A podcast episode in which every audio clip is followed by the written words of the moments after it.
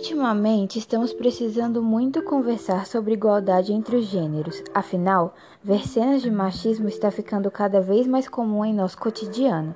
E para falar sobre essa desigualdade, precisamos mostrar o porquê falar da igualdade de gênero é tão importante. A participação de homens e mulheres no mercado de trabalho é desigual, fato que se reflete na existência do gap salarial entre homens e mulheres e no consequentemente maior número de situações de pobreza entre a população feminina.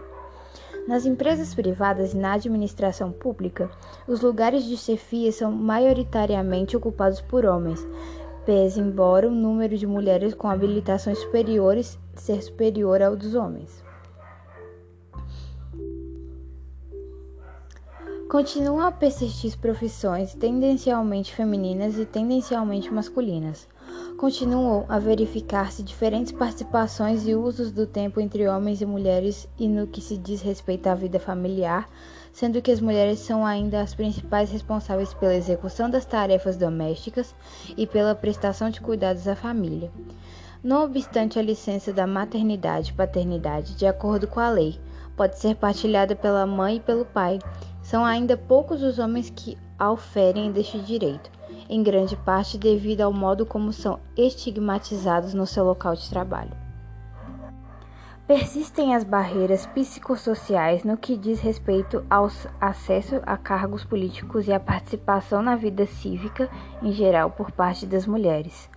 As mulheres ocupam uma posição desigual no que diz respeito ao trabalho remunerado nomeadamente no que diz respeito a dificuldades na gestão do tempo decorrentes das exigências sociais ainda impostas no, nos cuidados prestados à família.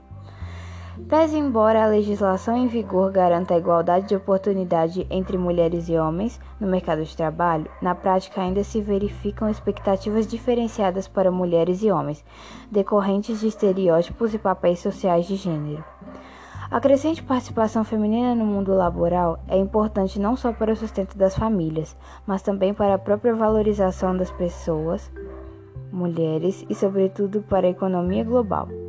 A integração da perspectiva do gênero desafia as políticas convencionais e a repartição dos recursos e reconhece a forte interligação entre a desvantagem relativa que afeta as mulheres.